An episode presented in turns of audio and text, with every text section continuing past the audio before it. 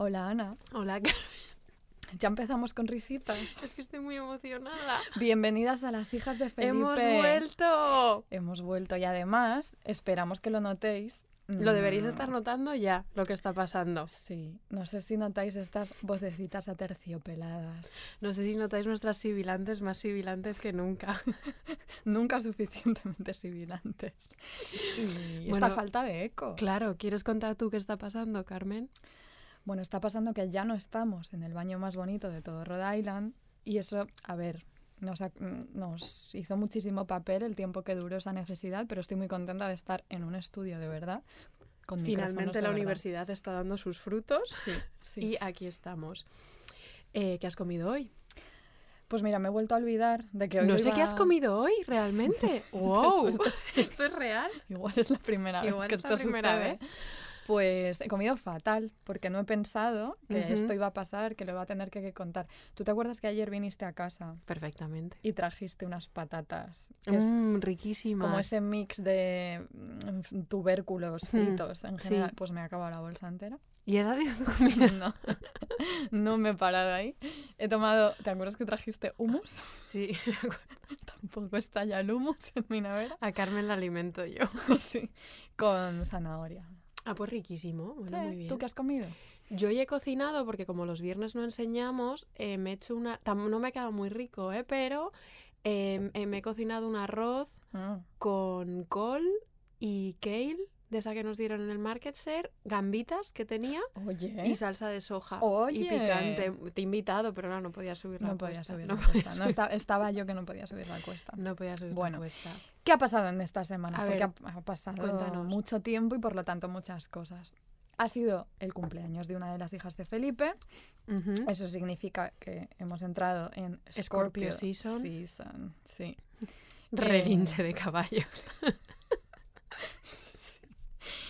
Eso ha pasado. como- y por si fuera poco, hoy hay, bueno, ha habido ya eclipse lunar. Eh, no era cualquier eclipse. Era el eclipse más largo del siglo que duró 3 horas y 28 minutos. O sea, Exactamente. ni uno casi como nuestro episodio de las reliquias. El eclipse lunar. Estamos hoy que nos veo que... que- No, no, no, no, porque No, nos echan nos de aquí. echan. No, no, no. Eso es lo malo de no estar en él. Y lo bueno.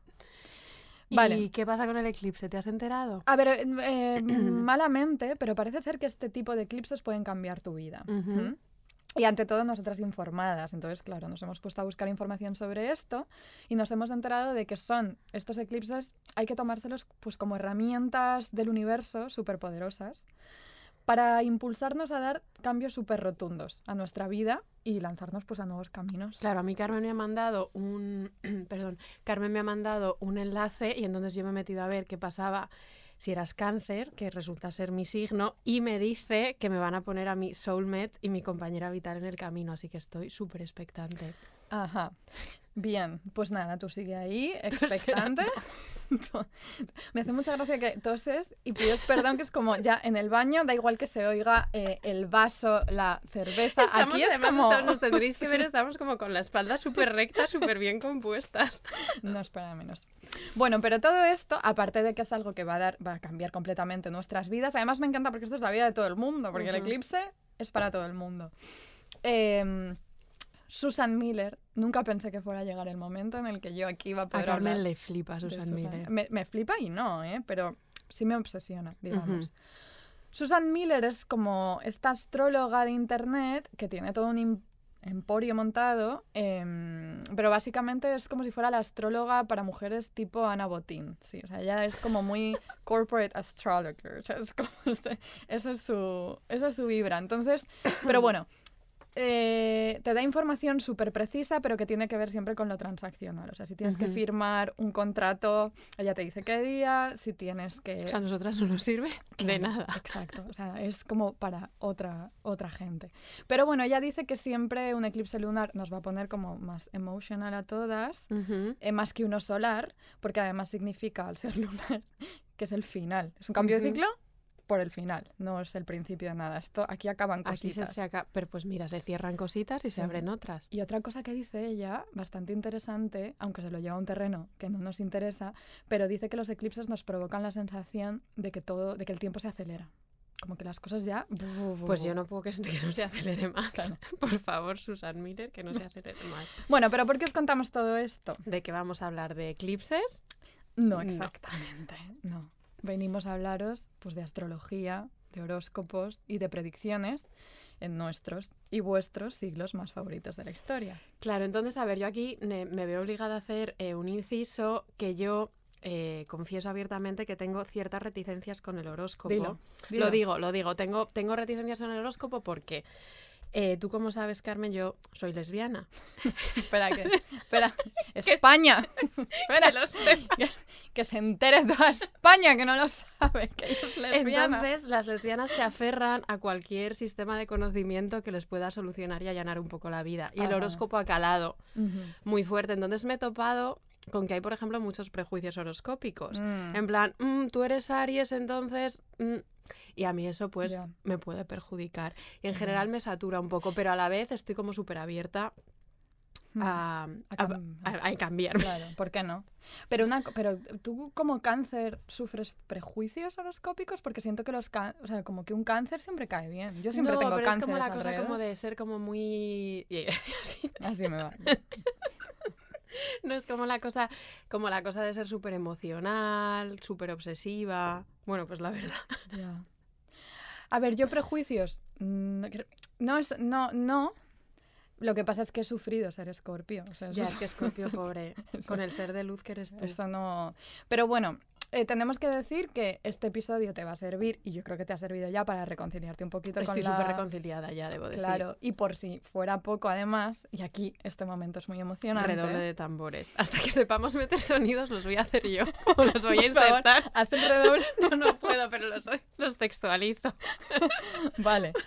Em, vamos a contar en este episodio con la presencia. No, bueno, presencia no, no está en Rhode Island, pobrecita, menos mal para ella. Eh, pero vamos a tener la voz, digámoslo así, de ni más ni menos que Chark Astrology, la bruja de internet, reina del zodiaco. Maravilloso. Esto claro, nos tiene emocionadísimas. Nos tiene emocionadísimas. Hablar con ella, nos ¿a quién no va a reconciliar con el horóscopo? Nos ha reconciliado a todas. Eso es. Pero bueno, poco a poco, no adelantemos acontecimientos, porque primero vamos a empezar por introducir a un personaje que nos hace mucha gracia. Eh, creemos que nadie puede introducirnos mejor, pues eso, a todo este asunto de la astrología que Juan Luis Vives. ¿Por qué no? Él era un humanista valenciano, no te ahogues. literal que podía haber sido cualquier nombre, pero ha sido Juan Luis Vives. Ha sido Juan Luis Vives. Me cae bien, ¿eh? A mí Juan Luis Vives. A mí también, de verdad, que yo no lo digo de, de mentira, en serio. Bueno, pues él, que tiene un retrato en el Museo del Prado, que es lo más gracioso que vas a ver nunca. Por favor, mirad, bueno, ya lo subiremos nosotras a Instagram y a Twitter, pero mirad el retrato porque somos Real Carmen y yo mirando al infinito nebulosa pensando profundo mientras tratamos de acabar los capítulos de la tesis. Está con una carita como de, ¿qué escribo aquí? Pues lo que venga. Sí, bueno, pues un día, estando con esa carita pensativa suya, aburridísimo, en plenas navidades decide escribir a un amigo suyo ofreciéndole como regalo de Navidad nada menos que el horóscopo de Jesucristo. Bueno, esto, que puede parecer como súper extraño, la cosa es que eh, a principios mediados del siglo XVI no era un ejercicio tan raro como podría parecer, porque no solo Juan Luis Vives, sino eh, eh, hay otros astrólogos y otros astrónomos que también se dedican a hacer como estudios del horóscopo, del horóscopo de Jesucristo, siguiendo sobre todo, que esto es súper interesante, como referencias de la Biblia que ellos sentían que tenían eh, resonancias astrológicas. Y todo esto ya adelanta cositas de las que vamos a ir hablando más adelante, pero es como esa relación tan ambigua y tan incómoda y tan árida, pero seductora a la vez entre la astrología y la religión. Pero, por favor, aquí ya sabéis que a veces mm, caemos en el, formato audiolibro ligeramente. En este episodio menos, pero eh, os tenemos que leer el regalito astrológico que eh, Juan Luis Vives le hace a su amigo. De verdad, atentas porque es un pedazo de viaje. Empieza, Carmen, ¿eh? agarraos.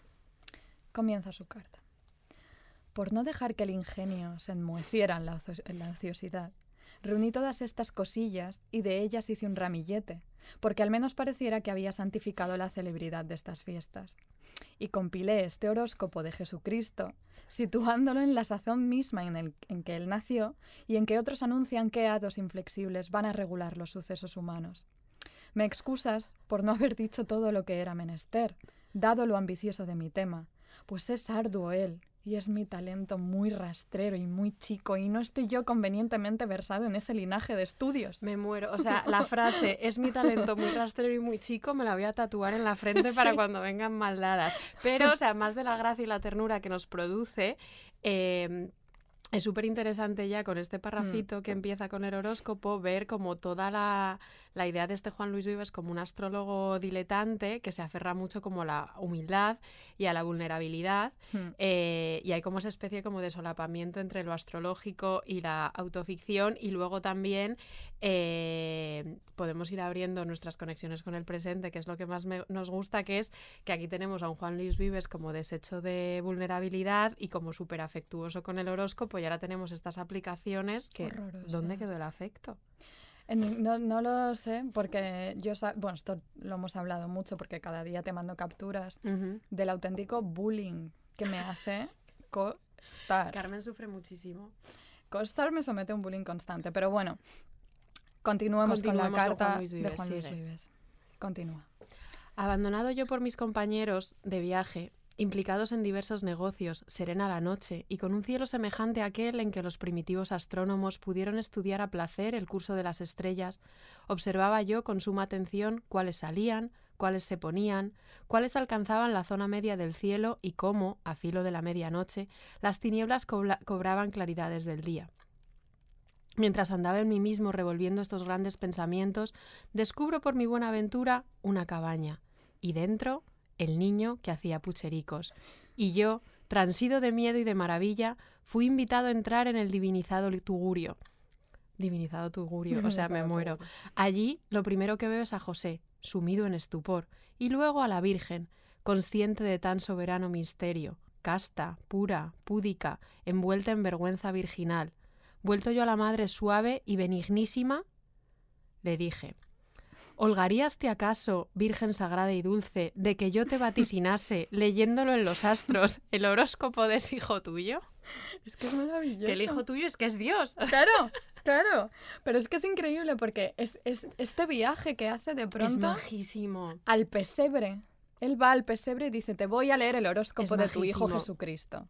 Oh, Sigue. Bueno, continuamos. Venga, sigue. A ver, esto es que es, es, eh, Es como que merece decía la- ya Ana, merece es- la pena. Merece mucho la pena y es totalmente autoficción astrológica, es extrañísimo. Continuamos. Ella, la Virgen María, pensando que yo deliraba, Está loco. claro, mirándome con dulzura, que no es costar, claro, la Virgen María, Claro. queriéndome volver rápidamente a mi entendimiento y buen sentido, me atajó, diciéndome, ¿en qué conjunción astral piensas que nació este niño? ¿Y bajo la influencia de qué signo? Contestéle, voy a decírtelo. Fue vista en el cielo una novedad apenas comprendida por los astrólogos en esta noche milagrosa. El- y aquí, claro, y aquí ya va a hacer el horóscopo de Jesucristo. Pa'lante. El sol, unido al Capricornio, bañaba los astros en su lumbre. Cáncer tendía su ocaso allá arriba en el estrellado quicio del mundo, que es que en su vértice trae a Delta. Es que esto no tengo ni idea. es que no sé qué dice, joder. Esto nos va a pasar mucho en el episodio. Caudillo de los astros era Aries, y la Libra, en su nacimiento, abría sus dos brazos. No faltan quienes dicen que Marte es un aliado de la muerte y por ello quien naciere bajo este signo anuncian ser candidato a la cruz. Entonces dice la Virgen María. Qué inmenso error es el tuyo. ¿Eres por ventura tú solo quien ignora el origen de ese niño por uno y por otro extremo? ¿Es inenarrable y no lo puede expresar la palabra humana? Maravillase la naturaleza que yo, sin abrazo alguno de varón. No, esta es María. Esta- es María. Maravillas de la naturaleza que yo, sin abrazo alguno de varón. Redoble de tambores, sin sensación de dolor alguno. Perdón. Perdón, Carmen, coño. Has sido tú. Maravillas de la naturaleza que yo, sin abrazo alguno de varón, sin sensación de dolor alguno, sin la menor lesión de mi entereza, Wow. haya dado a luz a un hijo. Y luego Mucho mayor es su maravilla de que por una nueva e inaudita manera de ayuntamiento, el mismo Dios, cuya voluntad y poderío gobiernan ese mundo, asumió un corpezuelo humano para que creamos ser Dios aquel que vemos hombre. Y Juan Luis Vives dice... En este punto, yo, apretando mis sienes entre las palmas de mis manos, inclinada la cabeza en actitud de admiración, a la vez que de miedo por tamaña novedad, le dije, ¿qué cosas son estas que me anuncias, oh doncella? Es de saber que se creó un cielo nuevo y una tierra nueva, y nuevos astros y nuevas órbitas y nuevas conjunciones astrales.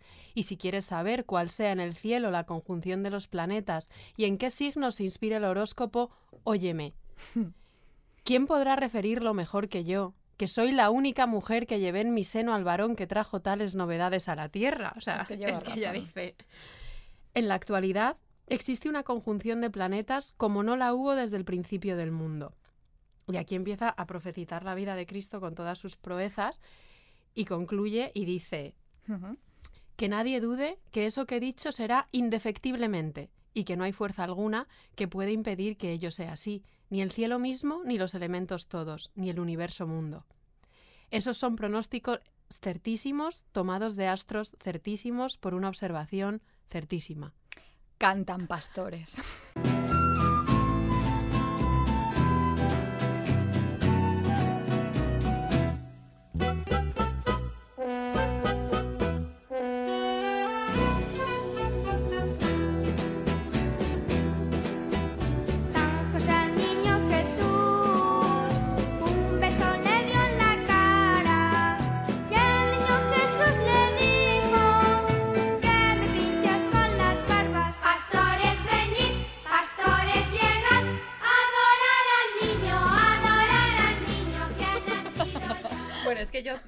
nos podemos ir ya después de esto. Bueno, es que esto es increíble. Esto o es sea, maravilloso. Claro, entonces eh, Juan Luis Vives aquí está por un lado diciéndote como mm, no hay horóscopo de Cristo porque no, no, no se creó, se crearon astros nuevos, conjunciones nuevas, tú no puedes predecir. mm, Sí, pero es Capricornio. Sí. no solo es Capricornio, sino que se, que se tira aquí, se crea toda una Es historieta para hablar de astrología, entonces le seduce muchísimo. Bueno, todo este jugosísimo relato de Juan Luis Vives, que ojalá os haya seducido tanto a como nosotras, nos sirve para empezar a tantear algunos de los asuntos que vamos a ir a- tratando en el episodio. Que os por primera vez os los vamos, os los vamos a resumir, Sí, sí, os los vamos a resumir un poquito. Os vamos a hablar de la astrología, eh, como creo que esta es mi parte favorita de la astrología como una práctica social en la que los horóscopos funcionaban como una especie de adornito o de regalito intercambiable dentro de una economía del obsequio y del regalo, como una moda, un pasatiempo en el que ocupar ratitos de ocio y cuidar vínculos afectivos, como ahora. Es que es eso. Es que es- esto que es, la vida misma. Por eso no puedes ser escéptica. No, no sé, en realidad se me llena la boca hablando de escepticismo y luego soy la primera que sucumbo. Ya lo sé. Luego también nos vamos a hablar de el papel del astrólogo que podía ser esta figura como tan tan tan tierna como Juan Luis Vives y también figuras con muchísimo más bri- brilli brilli y hambre de famoseo y poder político en la mayoría de los casos. Lo de Juan Luis Vives era una excepción.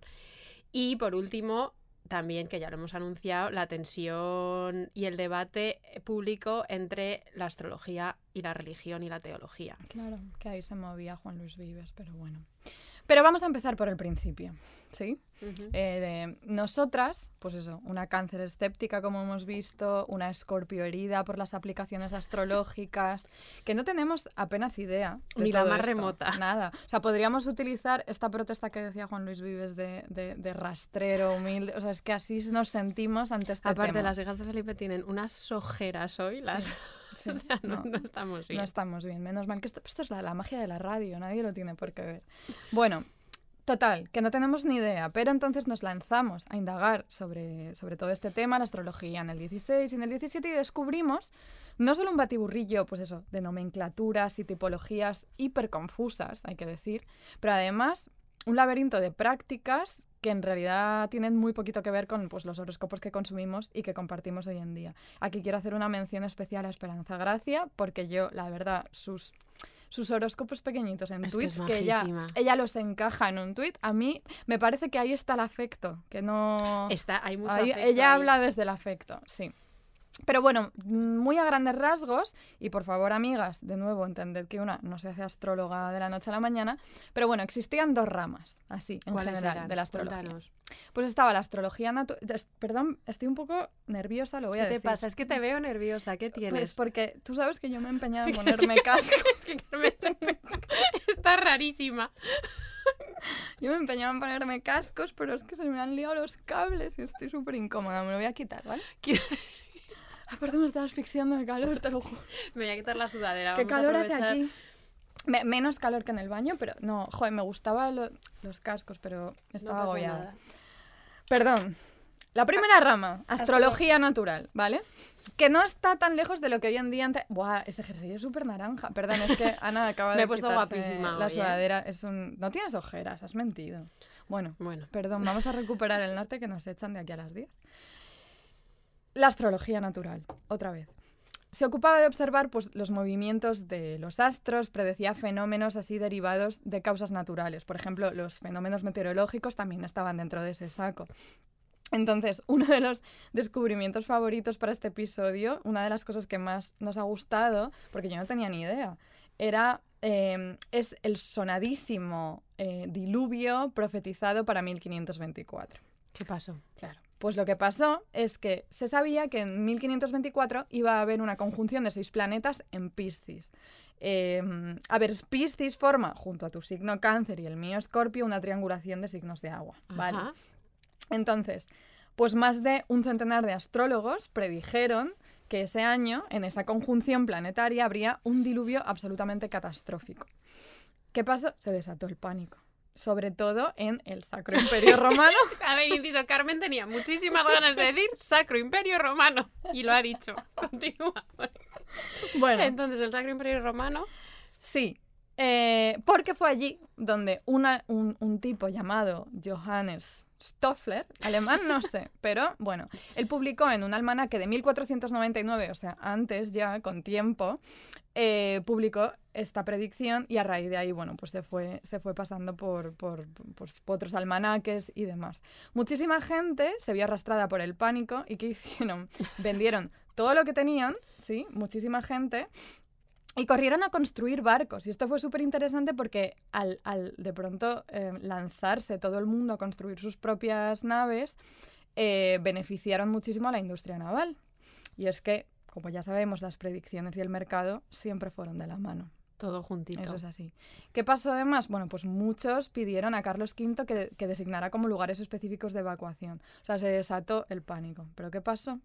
Que ni diluvio ni diluvia. No hubo diluvio, la verdad. Aquel año no hubo diluvio, de hecho en algunas partes de Europa hubo esta sequía. Bueno, pero pese a todo, claro, esto puede despertar como muchísimo escepticismo y mucha condescendencia con el pasado, desde nuestro presente, pero yo, mm, viendo todo esto, pensaba, vamos a bajarnos un poquito los humos, porque tú te acuerdas de aquello del efecto 2000. Yo estaba súper preocupada. Yo Yo, siempre he sido una niña súper ansiosa y estaba muy, muy, muy preocupada con el efecto 2000 y con el euro. De hecho, tengo mi Espera, diario de era el mismo año. El euro fue 2001, ¿no? Fue todo muy Ah, seguido. No me acuerdo. De hecho, en mi diario hablo mucho del efecto 2000. Jo, tendrías que haber traído. Ya está, es que está en Madrid, pero cuando vuelva lo mire, porque me preocupaba el efecto 2000 y me preocupaba mucho eso, la unión del efecto 2000 y el euro. Y de hecho, en mi diario pongo, pongo ya es 1 de enero, dichoso euro. Inflación. 10 años. ¿No, ¿Cuántos años tenías? Pues Diez, sí, once. no, 11 teníamos, Claro, ¿no? 11 Sí. teníamos, sí. Bueno, pues sí, aquello del... A ver, para quien no recuerde... No creo que haya gente más joven que no sé... que- que- Igual o hay gente joven que nos escucha. no Dicen sé. nuestras estadísticas que la gente que nos escucha tiene... como- está como entre los 26 y los 40 y tantos. Pues como nosotros. O sea, gente que recuerda el efecto 2000, Claro. quiero decir. Pero por si acaso, por si acaso, ¿en qué consistió? Pues era esta cosa de que con el nuevo milenio, al llegar el 2000, como los equipos informáticos iban a marcar que era el año 00, como que en lugar de cambio de siglo iban a volver a 1900. Una cosa en realidad muy loca. Y bastante absurda. Claro, Claro, pero ya. claro, claro, pero que la tesis esté equivocada eh, no quiere decir que las premisas sean incorrectas. ella, ella es filósofa ahora. Ella hace lógica.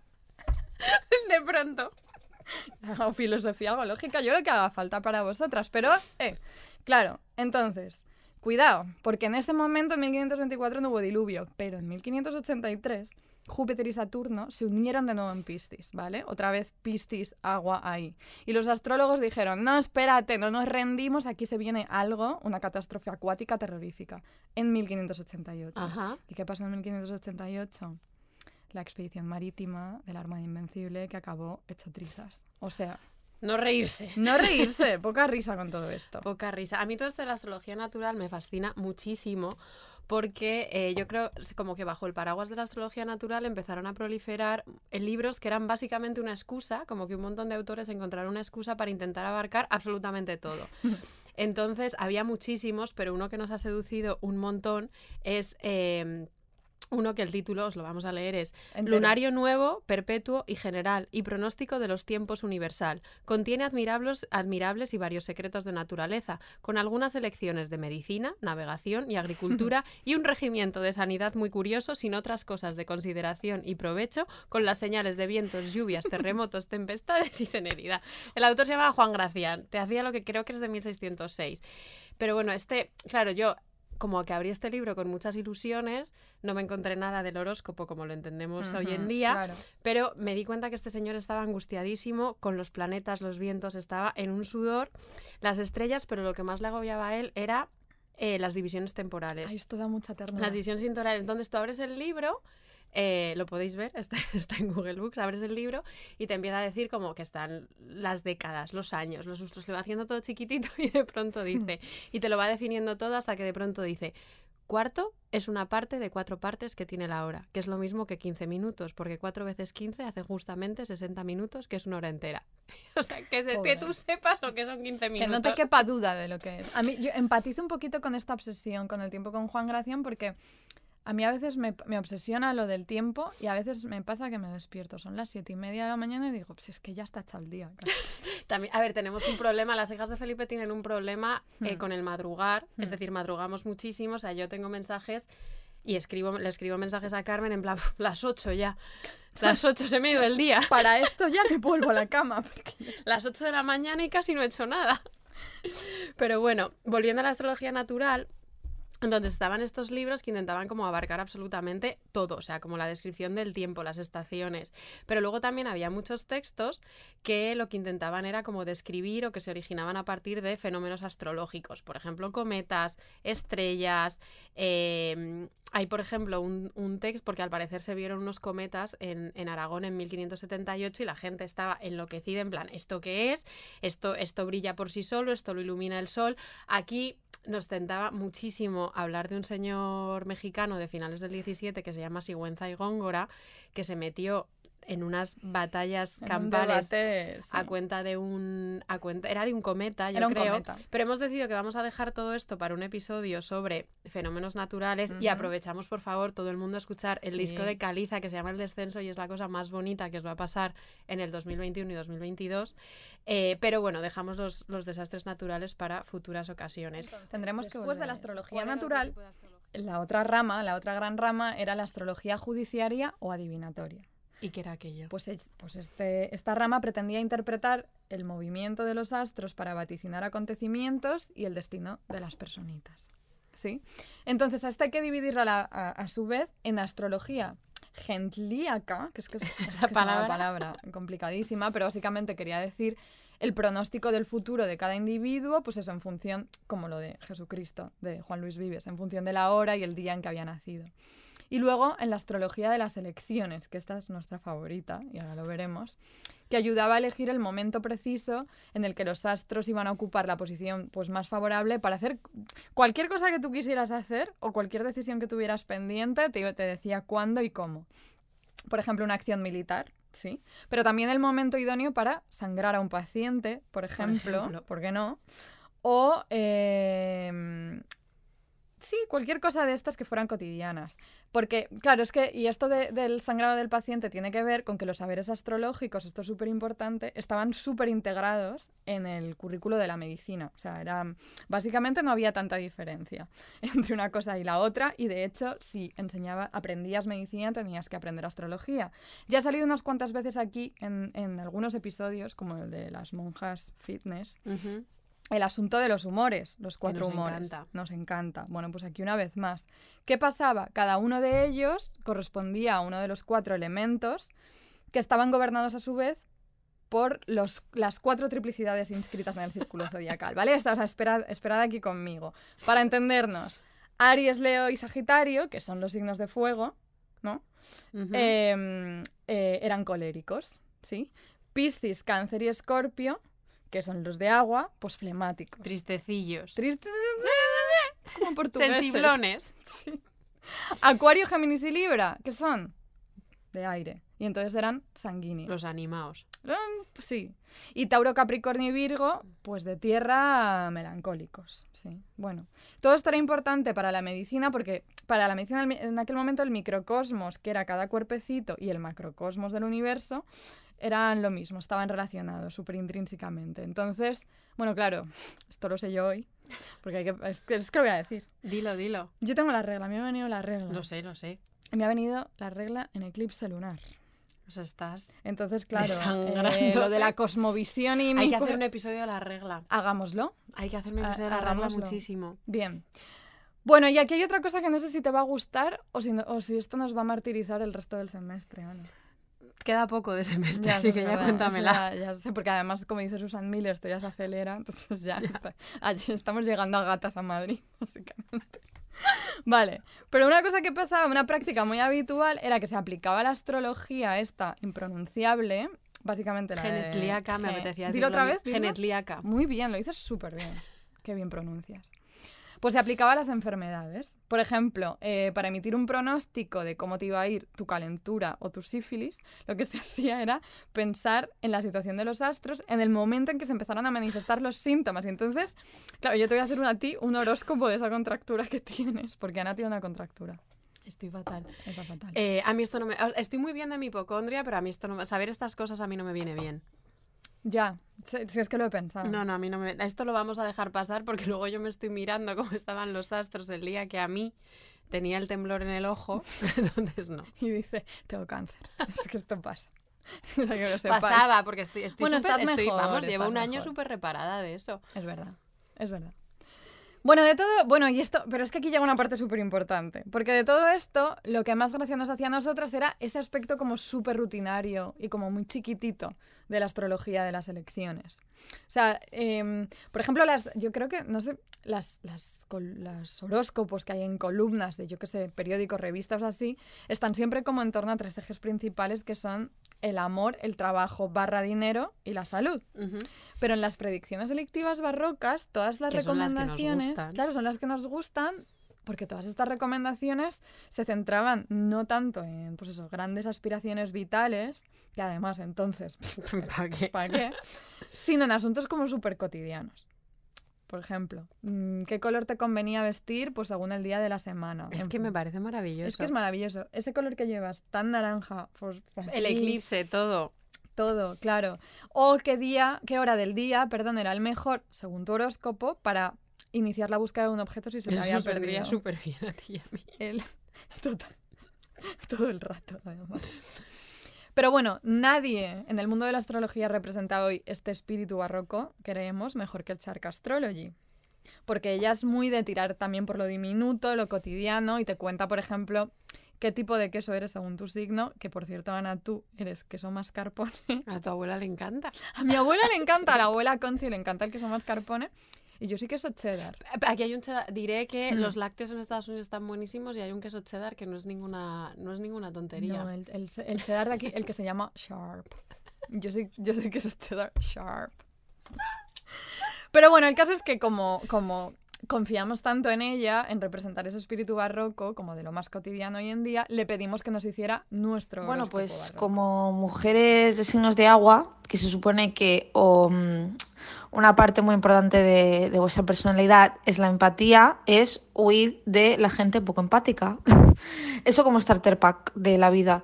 Eh, luego los colores y tal, pues mira, como estamos en noviembre, que es mi época y, tu época, eh, de parte de ahí de una escorpio a otra escorpio, pues yo me partidaría de llevar eh, colores así, mm, digamos, como un burdeos o un violetas oscuros o azules eléctricos. porque, porque son chulísimos. Pero bueno, que si queréis llevarlos porque yo lo digo, pues, pues mira, mejor vamos a ir todas súper divinas. Y cosas que no tenéis que hacer, eh, pues yo qué sé, descongelar mal la carne. eh, yo es que no sé. Em, ver, ver, yo qué sé, votar a Vox, cosas que no tenéis que hacer, ni ahora ni nunca. Y por lo demás, pues, pues un poco, pues en la diferencia está el color. Entonces, bueno, maravillosos los horóscopos que, los horóscopos que nos, que nos hizo. Y siguiendo su ejemplo, el otro día eh, os prometimos, amigas, en Instagram que si queríais, nosotras podíamos tantear haceros un horóscopo barroco. Entonces, por eso, eh, muchas nos mandasteis vuestro signo y que os, os inquieta, os atormenta u os perturba. Entonces, eh, os vamos a dar algunas respuestas. Una cosa, claro, es que no podemos responder a todas, pero hay que decir que muchas respondisteis simplemente con vuestro signo del horóscopo y amigas, con eso no podemos hacer Poca tanto. comprensión lectora. Perdón. No, pero es que es verdad porque esto es importante y marca una diferencia entre el presente y el barroco. Ahora, hoy es como, ¿eres escorpio? Pues ya te lo digo todo. No, no, no. En aquel entonces necesitabas muchísimo más. con- todo Era más individual, Sí, de hecho. Sí, era Mm. mucho más individual. Entonces, eh, por ejemplo, teníamos una oyente, Sí. eh, Piscis, que está muy angustiada por si va a aprobar o no las oposiciones. La respuesta es que, por supuesto, Guau, claro. por supuesto, ¿Te vas a imaginas que una oyente nuestra no aprueba las oposiciones? no es posible? Por supuesto vas a aprobar las oposiciones, pero tu horóscopo barroco dictamina que esta semana en tu arduo camino hacia ese aprobado eh, no deberías peinarte por las mañanas, sino solo por las noches junto a una ventana. Estas cosas se leían en los horóscopos Claro. de la época, No, ¿no? preguntes por qué, solo no hazlo. estamos deli- delirando. Vale. Luego teníamos otra persona que nos decía, soy Tauro y mi problema es que no puedo disfrutar el sabor del cilantro. Bueno, eh, Tauro. Es muy de Tauro empeñarse en tomar cilantro, aunque el sabor te haga vomitar, no te guste, no te entusiasme, pero tú ahí quiero seguir probándolo. El consejo que te, que te damos, pues que lo pruebes a partir de las 2 de la madrugada y que antes te hayas tomado unos cuantos chupitos de mezcal o de lo que sea, que ya te da igual a lo que A mí me sepa. flipa el cilantro. A mí me encanta el cilantro. oyente, no, sí. no entiendo a este Tauro, la pero hay que, verdad. hay que respetarlo. pero hay que respetarlo, pero no te empeñes, también te digo. No, no hay que empeñarse. Luego teníamos un montón de escorpios atormentados. O sea, nos Es escribieron... que yo estoy empeñada sea, como en decir que No, tenemos mala to- fama y no, fue muy fuerte, ¿eh? O sea, fue como, como un escorpio que directamente es como me atormenta todo. Eh, un escorpio en plan que tenía fomo de la vida. Un, es- un escorpio en plan que le, le angustiaban los vórtices de los cambios de ciclo. Un escorpio que se sentía parado sobre un hecho sumamente importante que no podía identificar cuál era. Entonces, tú como escorpio, ¿qué, qué aconsejar? Bueno, no, yo soy la... El otro día, ¿te acuerdas que subiendo esta cuesta de Providence me pediste consejos de la vida y yo te Mm, dije... es verdad, es verdad. es Disfrutar y ser egoísta. Sí, Ana me ha dicho que tengo que disfrutar y ser egoísta. Bueno, pues, pues mira, ese es el consejo que damos a, a- a todos los Scorpio. Vale. Eh, lo, lo sentimos mucho, Scorpios, yo lo entiendo perfectamente, que es muy Os duro queremos, vivir. ¿eh? Un montón. Otro oyente em, nos decía, también Tauro, nos decía, pero claro, es que aquí no nos pedía un consejo, pero hay que Jo, pero esta pregunta es maravillosa. Era una gran pregunta. Decía, si las celebrities son las reliquias del siglo XXI, los realities son los conventos del siglo XXI. Esto nos tiene pensando a Carmen y a mí desde hace una semana. Esto, esto no es un horóscopo, esto es un anuncio de futuro episodio, probablemente. Total y completamente. Luego teníamos una, una, una oyente Leo muy querida que decía que le preocupaba enormemente compartir piso con José Luises Morenos emocionales. Mm, El consejo es eh, básicamente que eh, tienes que vestir toda la semana en colores uniformes, porque esto lo aconsejaban muchísimo en el barroco, que no mezclaras colores porque eso podía disonar y eso nunca traía nada bueno. Cuidadito con los estampados. Cuidadito con los estampados. Eso es un buen consejo. ¿Y qué más? ¿Qué más? Sí. Ah, hay- aquí hay uno importante. Esto me parece importante que lo, que lo digamos. Un acuario. No, no, no, no, no, no era acuario. Perdón, era otra escorpio. Es que claro, es que había una. Es que no sabéis la avalancha de escorpios que ha habido. Una escorpio preguntaba. Trabajo en la academia. ¿Cuándo voy a ser millonaria? Bueno, Cariño, nunca. esto es que en el barroco, eh, en, en la Edad Media, ahora y en el siglo 35, va- la respuesta es nunca, la verdad. Pero puedes... No dejes de soñar. Salte de la academia. En fin. Bueno, teníamos muchísimos más, pero es que, no- es que a las 10 nos echan. Entonces ahora para hacer un respirito, porque se vienen cosas, esto hemos entrado en un terreno de ligereza del que vamos a salir enseguida, os vamos a poner una canción maravillosa de eh, Aerolíneas Federales que nos ha recomendado nuestro queridísimo Juan, que sabe todo de la Hola, música. Juan. Sí.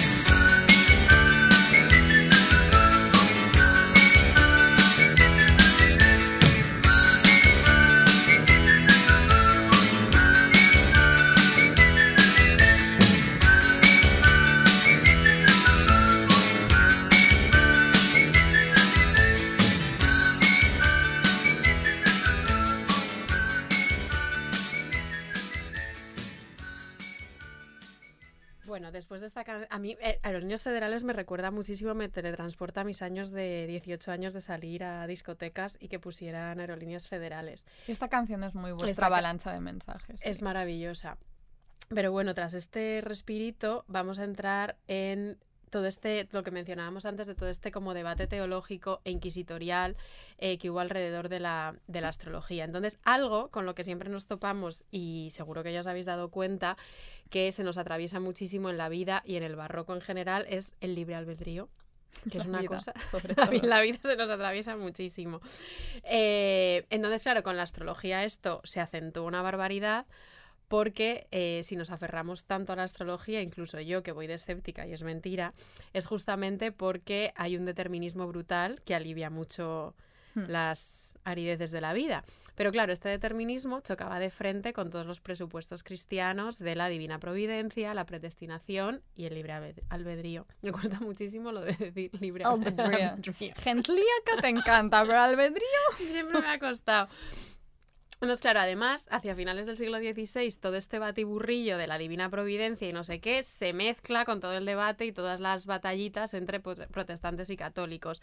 Y era súper fácil que tú de pronto mm, dijeras cuatro cosas y te tropezaras con que eras un hereje. Hmm. Y en medio de todo esto hay una batalla campal entre dominicos y jesuitas eh, que se llama la polémica del auxilis. Muy bien. Eh, todo esto porque os lo cuento, porque en realidad no, tiene nada que ver con el horóscopo, pero porque yo estábamos, Carmen y yo, preparando este episodio y estaba preocupada pensando dónde metemos a Santa Teresa, Santa Teresa, Santa Teresa. Además de que os podemos contar que Santa Teresa era Aries y se enfadaba muchísimo si las cosas no le salían como ¿Cómo quería. sois las Aries? Pero eh, me encanta mencionar esta polémica porque resulta que el dominico energúmeno que estuvo al frente de esta polémica fue Domingo Báñez, que era confesor de la Santa, y estaba súper empeñado en acusar a los jesuitas de herejes porque supuestamente, según él, negaban el pecado original y la gracia divina. Entonces ya me he quedado tranquilísima Claro que sí. nombrando a Santa Teresa. Ni un episodio sin ella. Pero bueno, entonces, ¿qué pasó en todo este debate eh, religioso, astrológico? Sí, Ana ahora mismo está sopesando mi cerveza, exactamente, está vacía y justo te iba a pedir otra. No sabía cómo hacerlo. Em, bueno, ¿qué pasó? El concilio de Trento se llevó absolutamente todo por delante. Se prohibieron la astrología judiciaria, que os hemos dicho que es esta de pues, las elecciones, de en qué momento, de, de cosas que no eran a grandes rasgos de meteorología o de sus cosas naturales, sino de la vida de las personitas. Todo esto se prohibió. Eh, y la bula Coeli et Terrae de Sixto V, joder, de 1586 prohibía los libros y la práctica de astrología judiciaria.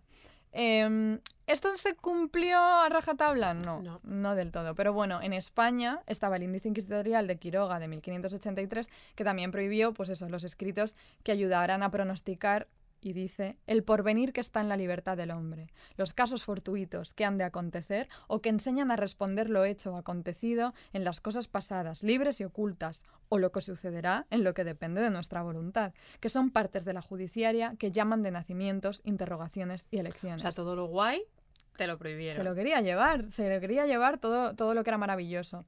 Em, claro, una cosa, no nos importaría demasiado que eh, desaparecieran estas apps que nos hacen bullying como CoStar y Además, demás. CoStar siempre nos dice a Carmen y a mí Mm. que puede que seamos las dos personas más compatibles del planeta Tierra, porque Sí. vivimos, pasamos juntas. Bueno, el otro día, de hecho, lo voy a contar ayer.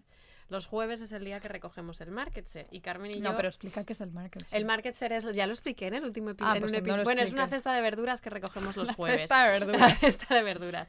Bueno, en cual- entonces Carmen y yo enseñamos en el mismo edificio a la misma hora y enseñamos de una a dos y veinte. Eso es. Ay, vas a contar Y el momento de siempre ansiedad. re- salimos de clase, nos vemos y vamos a por nuestras verduras. Y ayer yo esperaba y esperaba y Carmen no salía. Dije, pues Carmen se habrá ido a su puta casa o se habrá ido a recoger el market. Pero yo, que tiendo al catastrofismo, dije, voy, voy a llamar a Carmen. La voy a yo nunca llamo por teléfono sin. Y la, y la llamé y no me lo cogía, no me leía los WhatsApps, le mandé un email. Me empecé, yo, me empecé a poner nerviosa. Habían pasado 40 minutos cuando Carmen me contó que se había reunido con unos alumnos. Total, pero que dicho esto, que pasamos todo el día juntas, eh, Coestar nos dice que somos súper incompatibles.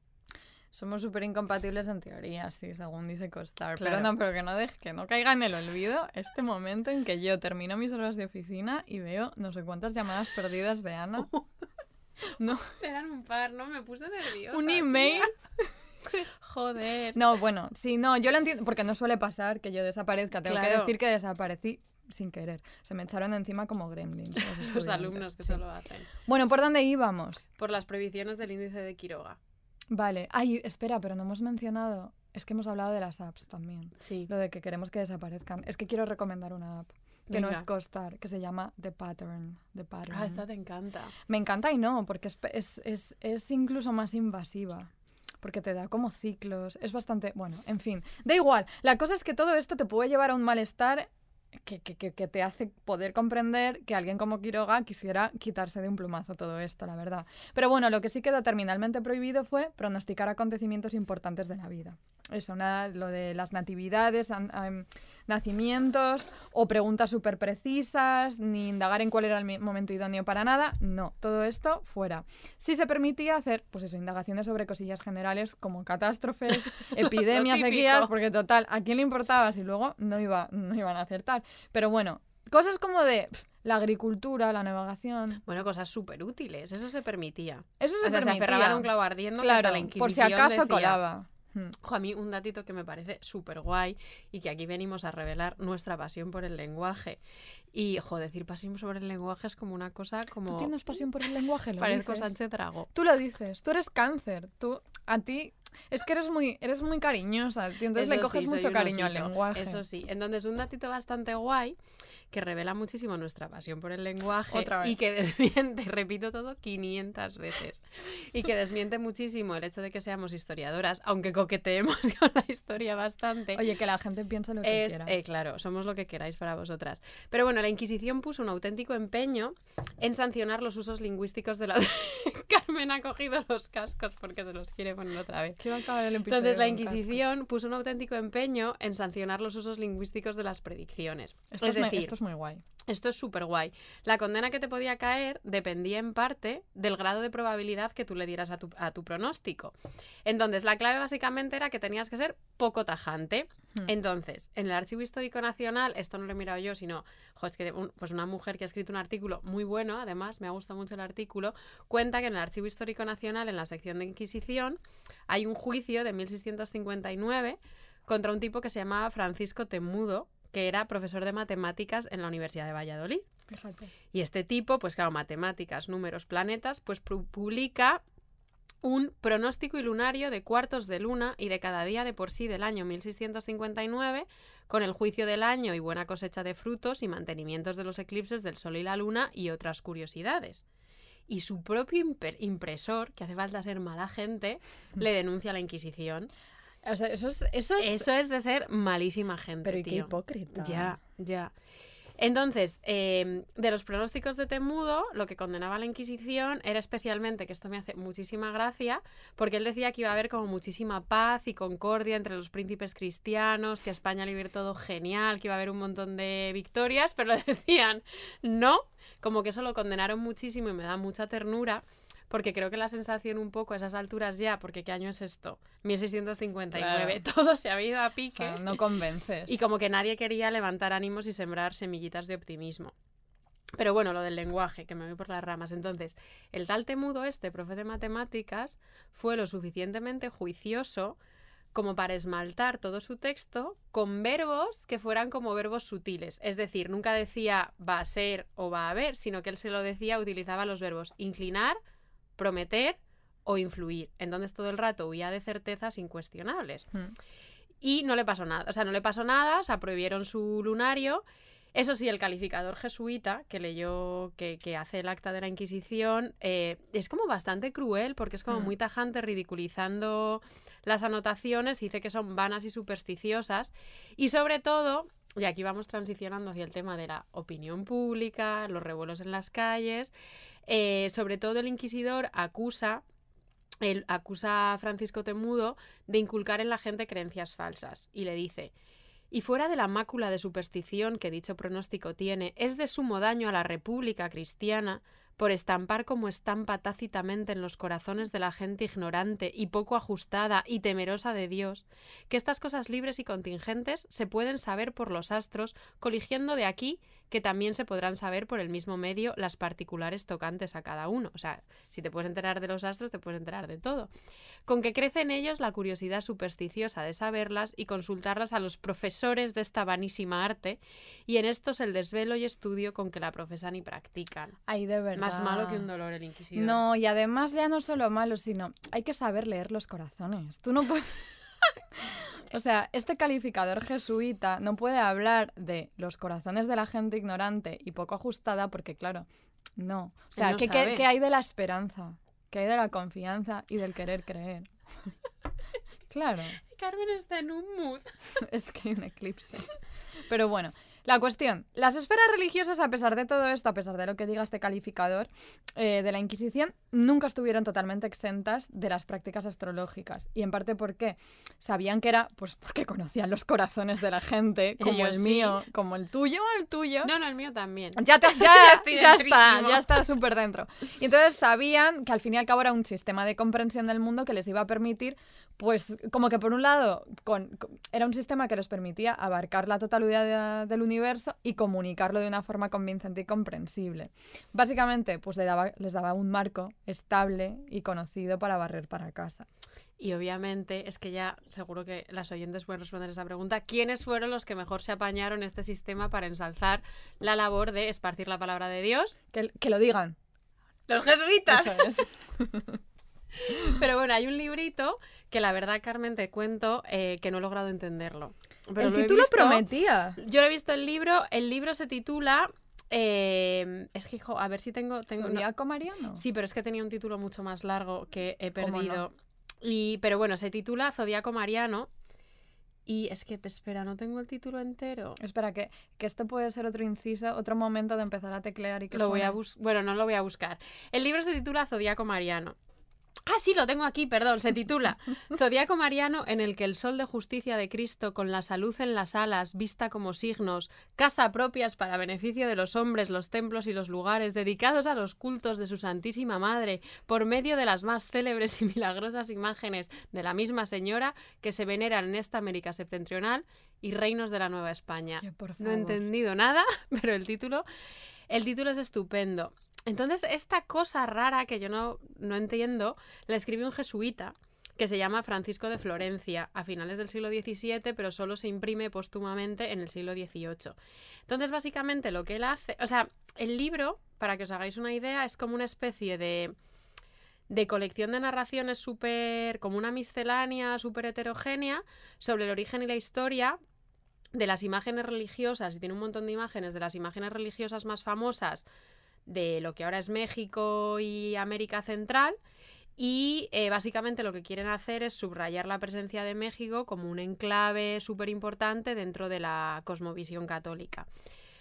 Pero todo esto, este señor lo, lo hace usando una imagen estructurante del zodiaco para justificar justamente esta presencia de Nueva España en el universo católico. No he entendido exactamente cómo lo hace, pero el tipo que le hace el prólogo dice que es así. A ver si entendéis algo. Dice, ver. Dese- o sea, la tarea de, de de legitimar a, a México en, en- como en el universo cristiano. Dice, desempeña airosamente esta hermosísima inteligencia el presente libro, el que colocando en el centro de su historia el milagro de la portentosa aparición de Nuestra Señora de Guadalupe, a la que como a sol coronado rey en la celestial esfera de lo prodigioso, le forman luminosa corte como benéficos planetas y elevados astros un zodiaco de aspectos, imágenes y copias admirables como si fueran raras, numerosas, pero sin degradarse de singulares, porque en todas y en cada una se exalta gigantada la benéfica idea de las excelencias de María. Hmm. Entonces yo creo que es un poco como situar a la Virgen de Guadalupe en el centro y ponerle los planetas alrededor Claro. y reproducir como una especie de zodiaco cristiano. Hmm. Sí, una mezcla. En cualquier caso, los jesuitas dijeron, ¿cómo vendemos? Pero es que, se- pero vamos a ver, es que, to- es que lo fagocitaban todo. todo, Les todo. daba igual. Me caen bien, ¿eh? la verdad. Me caen bien ellos. Eh, pero bueno, todo esto, claro, la idea de lo que estaba diciendo Carmen antes, de cómo poco a poco la iglesia se fue apro- apropiando de la astrología y del zodiaco, se esto explica muchas cosas. Explica también algo que nos tiene muy fascinadas, que es una obrita que eh, quizás os acordéis, os acordéis de María Jesús de Agreda, que aparece en nuestro Espera- episodio. Esperamos que os acordéis. Esperamos que es la monja que tiene el don de la bilocación y que aparece en nuestro episodio de la levadura de todo esto. Pues ella escribe un tratado de adolescente, porque era más lista que el hambre, y el tratado se llama Tratado sobre la redondez de la Tierra y los de los habitantes de ella, que me parece como un título súper bonito. Y básicamente el tratado es una descripción súper minuciosa de la Tierra y de las 10 esferas celestiales que giran alrededor de la Tierra. Y el librito está repleto de datos astronómicos, astrológicos, geográficos, datos de filosofía natural, Tiene un poquito de todo. un poquito de Sí. todo. Pero en- aunque en teoría es, sí, si hemos entendido bien, es como una alabanza a Dios por los poderes creadores que tiene, lo que sospechamos es que lógicamente en realidad es un acto muy de lucimiento pues del conocimiento científico que tiene. Eh, en los horóscopos no entra de lleno, pero sí en las estrellas, las Joder, posiciones una cosa que da planetarias. muchísima ternura. El, ah, lo de que te cuenta, pues eso, te, te cuenta todas las estrellas. La tía te las cuenta todas, una por una. Es monísima. Empieza. Las mayores y más conocidas estrellas son 1000 y 22. Las 15 son de primera magnitud. Y cada una de ellas es mayor que 100 veces la Tierra. Las 45 son de segunda magnitud, menores que las 15, y cada una de estas es mayor que la Tierra 89 veces. Las de tercera magnitud son 200, y 8 son menores que las referidas, y cada una mayor que la Tierra 70 veces. Las de cuarta magnitud y grandeza son 474. Son menores que las nombradas y cada una mayor que la Tierra, 53 veces. Favor. Y ella sigue y luego dice, las de quinta magnitud son 217, cada una es mayor que la Tierra 35 veces, las de menor magnitud que las otras, y así sigue y te saca la cuenta de cada estrella que ella ha visto. Mi como, impresión, tío. mi impresión es que en todo esto de la gente aficionada a la astrología en estos tiempos hay un poquito de toque. Sí. sí. Sí, yo eso no lo juzgo. Sí. No, no, no, no, no, no. Y os vamos a mezclar ahora, porque esto es las hijas de Felipe, a María Jesús de Agreda, la astrología, contar las estrellas, con una grandísima estrella ya fallecida, que es Manolo Escobar, que sí,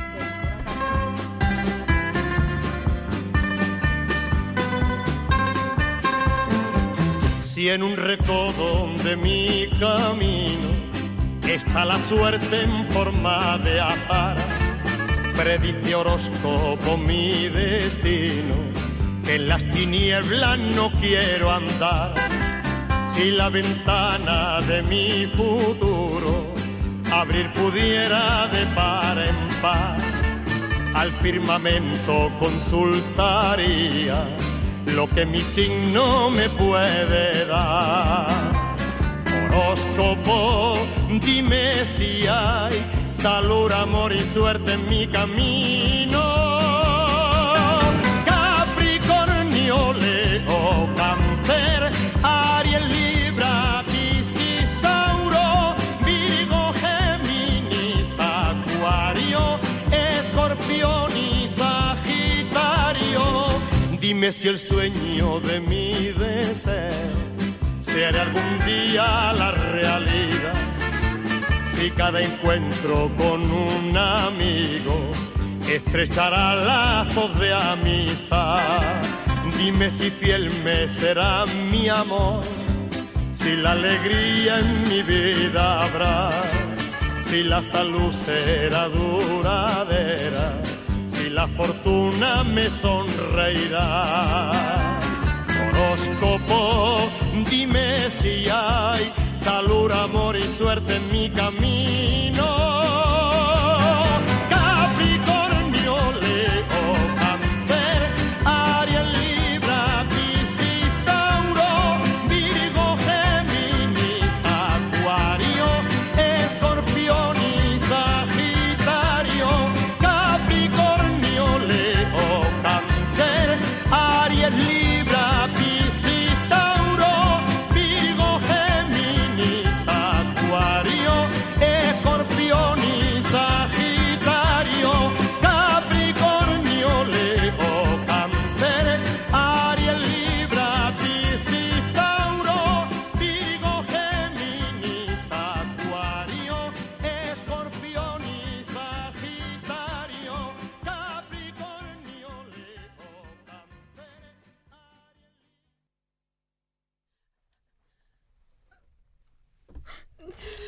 Estamos te ha quedado la introducción a Manolo Escobar. O sea, es que eres locutora, o sea, ya profesional.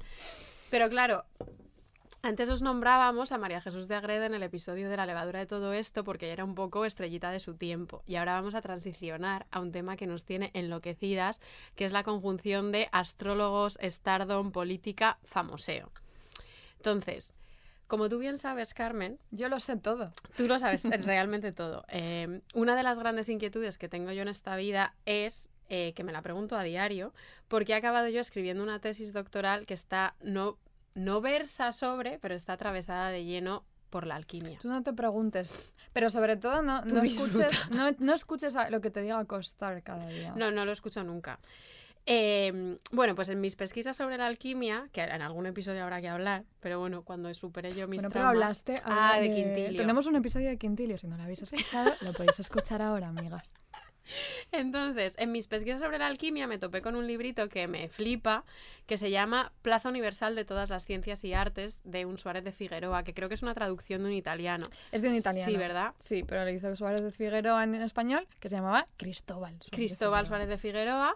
Y entonces, bueno, pues Cristóbal yo lo busqué viendo cómo hablaba de los alquimistas y a los alquimistas los pone pues a caer de un burro, que aquella es una falsedad. Y dije, oye, pues para el episodio de astrología voy a Suárez de Figueroa y seguro que me topo con una descripción de los astrólogos igual de decadente que la que hace de los alquimistas. Pero no. Mm, Suárez de... no. Ah, Suárez de Figueroa le seduce muchísimo la astrología, te cuenta que es un arte súper prestigiosa y dice que, aquí empieza a hacer distinciones, que hay algunos astrólogos que son básicamente como elementos súper nucleares del tejido social. O sea, para él básicamente dice, hablando pues de la astronomía y junto de la astrología natural, que son como hermanas, unidas y abrazadas entre sí, está claro ser esta y aquella o una tomada por otra dignas de toda estimación. O sea, para a, Hmm. principios del siglo XVII, astronomía y astrología son la misma cosa. claro, por eso lo de las, predicciones naturales, al fin y al cabo es eso. Claro, y entonces y ahí te empieza a contar que, Arist que para Aristóteles era súper importante, que claro, que cómo no va a influir el cielo en todas las cosas inferiores. ¿Cómo no? cómo no, a causa del movimiento y de la luz y de no sé qué y de no sé cuántos. Y te dice, la astrología natural, como verdadera, es ciencia utilísima y necesaria sumamente para la vida humana.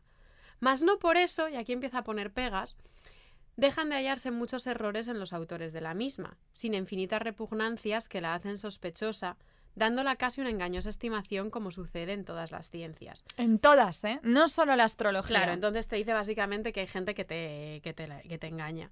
Y me hace muchísima gracia porque te dice, claro, o sea, aquí te empieza, te empieza, o sea, por un lado te empieza a decir que hay gente que está como tan, y aquí yo, aquí es a donde iban mis críticas al principio, en un momento Suárez de Figueroa te dice básicamente que hay gente que se guía por semejante superstición, de tal manera que no saben comprar, vender, calzarse unos zapatos o hacer otra cualquier menudencia sin especular el astrolabio. O sea, A ver, pero es que esto es, es que la vida da muchísima ansiedad. Yo lo, eh, pero lo entiendo muchísimo. Yo también. Claro, entonces, básicamente Suárez de Figueroa lo que te dice es que hay una, que hay una astrología que sí y una astrología que no. Mm. Y, y todo el rato, claro, y aquí empieza a, te empieza, a, te empieza a hablar de algo que es súper interesante, que es el lenguaje súper enrevesado que utilizan los astrólogos. Te está diciendo como que tienen, que tienen como cierta reputación del pueblo, pero te dicen, a veces publican con expresa mentira de sus dichas, si bien observan en esta parte admirable cautela poniendo en las manos de las gentes lunarios como las respuestas de Apolo, tan oscuras y dudosas por una parte que ni la Esfinge ni Edipo las sabrían desatar y por otra parte comunes que pueden en un instante aplicarse a muchos príncipes, a diversas naciones y a un mismo tiempo a infinitas cosas. Ay, es que suenan críticas muy de ahora. Son ¿eh? críticas muy... En plan, Mm, esto vale para cualquiera. Claro, y él te dice... Es que me hace mucha... Es que Suárez de Figueroa fui, fui yo la semana pasada, antes de sucumbir al horóscopo. Te dice, ni es gran trabajo el emprender estas adivinaciones, supuesto entre tantas estrellas como hay en el cielo. Es necesario, hay algunas que prometan bien y otras mal. Por eso pueden muy bien decir que tendrán algunos vida, honra, riquezas, grandezas, victorias, salud, hijos, amigos, matrimonios, prelacías, magistrados y otros muerte, desesperaciones, calamidades, destierros, enfermedades, desgracias y miserias. Cristóbal de Figueroa no ha entendido nada, porque no ha entendido que lo que nos importa de la astrología no es que nos dé una predicción acertadísima de nuestra vida, sino la herramienta que nos da para salsear sobre el asunto. Entonces, Cristóbal, no te estás enterando. Cristóbal fuera. Vale. Si Cristóbal fuera ya, em, lo desterramos, lo cancelamos. bueno, no, pero vale, pero ¿de quién está hablando? Cristóbal Suárez de Figueroa. Está hablando de estos astrólogos y nos preguntamos quiénes eran estas figuras o quién cumplía con esta profesión. Porque hoy en día, ¿me, estás, qui- ¿me quieres No, quitar la cerveza? No. Porque hoy en día eh, da la impresión de que la figura del astrólogo no sé, no sé qué piensas tú, pero mi impresión es que está como mucho más difuminada, que en realidad, pues de nuevo, lo que, lo que, lo que estaba diciendo, que todas somos un poquito astrólogas, que es una herramienta que tenemos todas entre la ayuda de las apps, o a veces poca ayuda, sino más bien todo lo contrario, pero no sé, los memes que compartimos y demás, em, es algo que es una labor que hacemos entre todas, digamos, y que compartimos, ¿no? Mm. Pero, claro, nosotras que crecimos en la España de los 90 y de los early, early 2000, claro, porque, porque Claro, fue así, claro. no podemos olvidar pues grandes celebrities de la astrología como, y aquí voy a enumerar, Dilo. Cristina Blanco, Rapel, Esperanza Gracia, que continúa, ¿eh? Ella Esperanza. Gracia ahí al pie del cañón. Bueno, pues cuando Cristóbal de Figueroa escribe sobre la profesión del astrólogo, sin duda tiene en mente a personajes que quizá no tenían tanto capital mediático como pueda tener. No, no sé si lo tiene.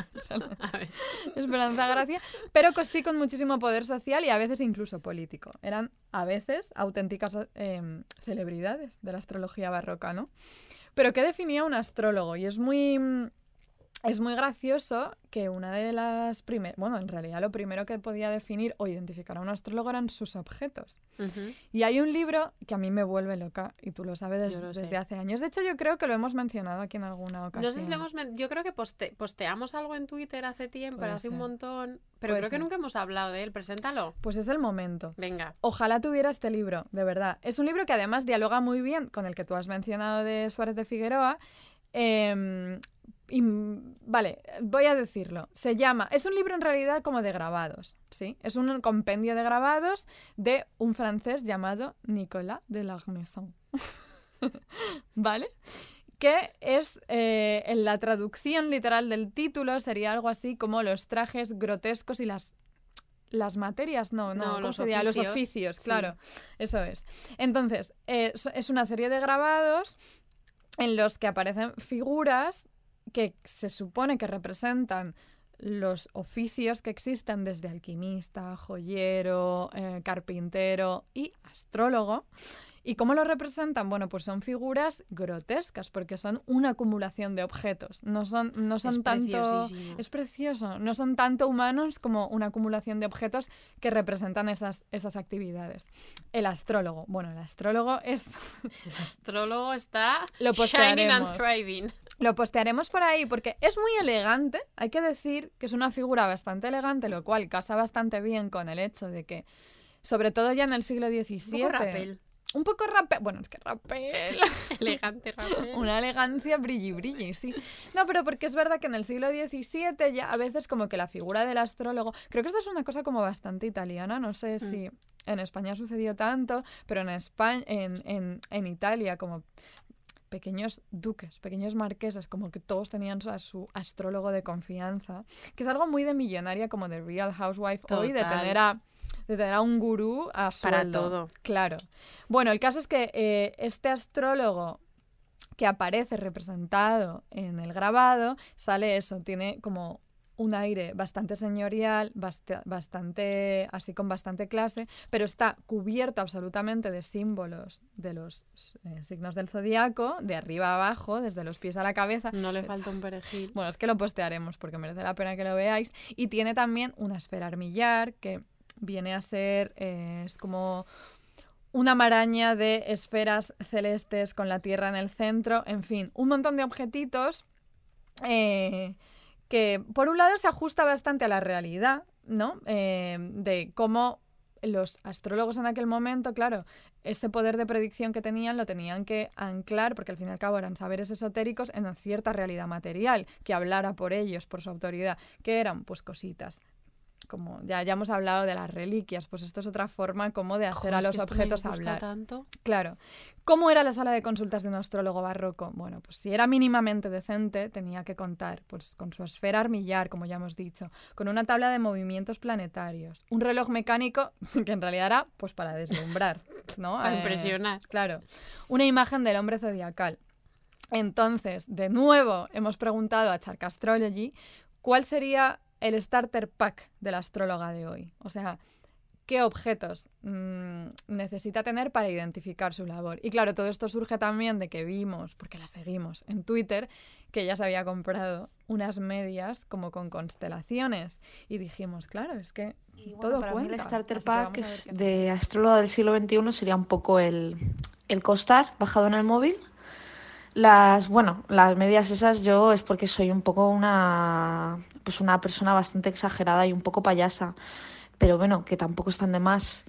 Eh, y sobre todo, pues alguna baraja del tarot que en realidad no tiene nada que ver y que todo el mundo me pregunta si he hecho las cartas, pero ya que son tan pesados, sí que tengo. Son, es una baraja con pandas.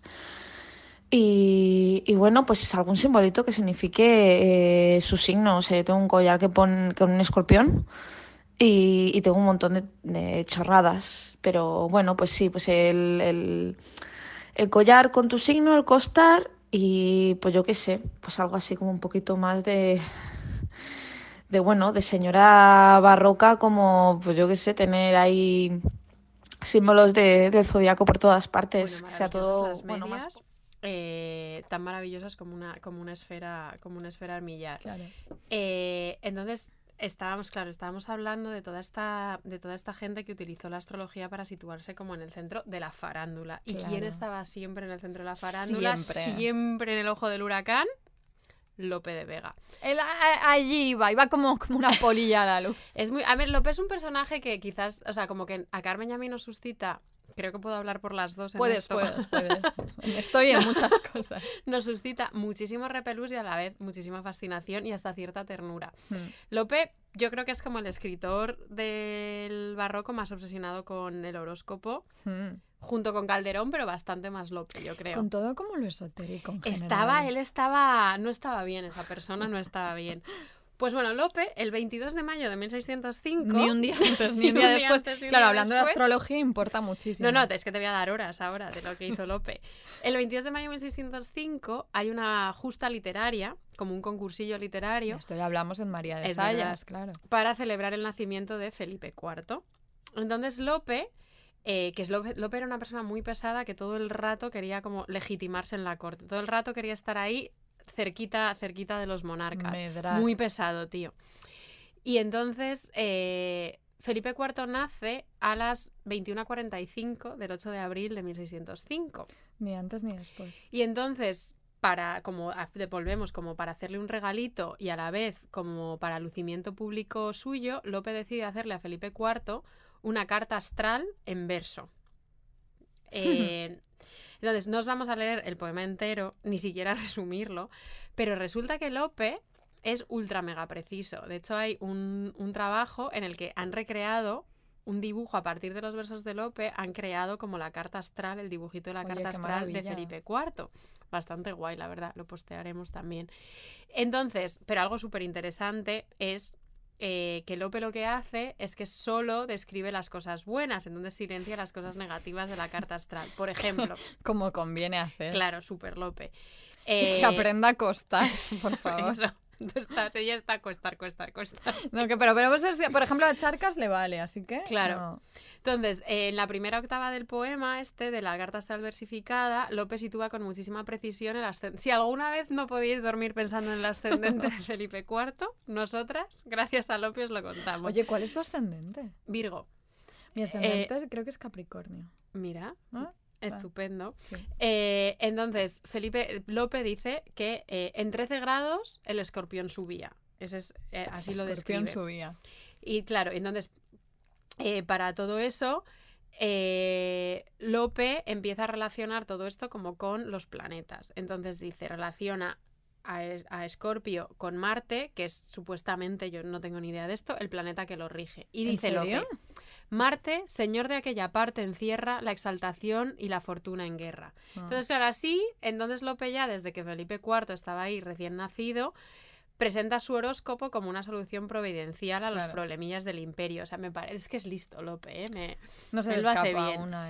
Pero claro, eh, es súper cauteloso y va silenciando cualquier cosa que pudiera ser conflictiva con el futuro de, con el futuro bienestar del reino. Entonces, por ejemplo, según esta persona astróloga que ha hecho este trabajo, que no soy yo, dice, no menciona el planeta que en la astrología culta significaba la infortunia mayor, que al parecer era Mm. Saturno.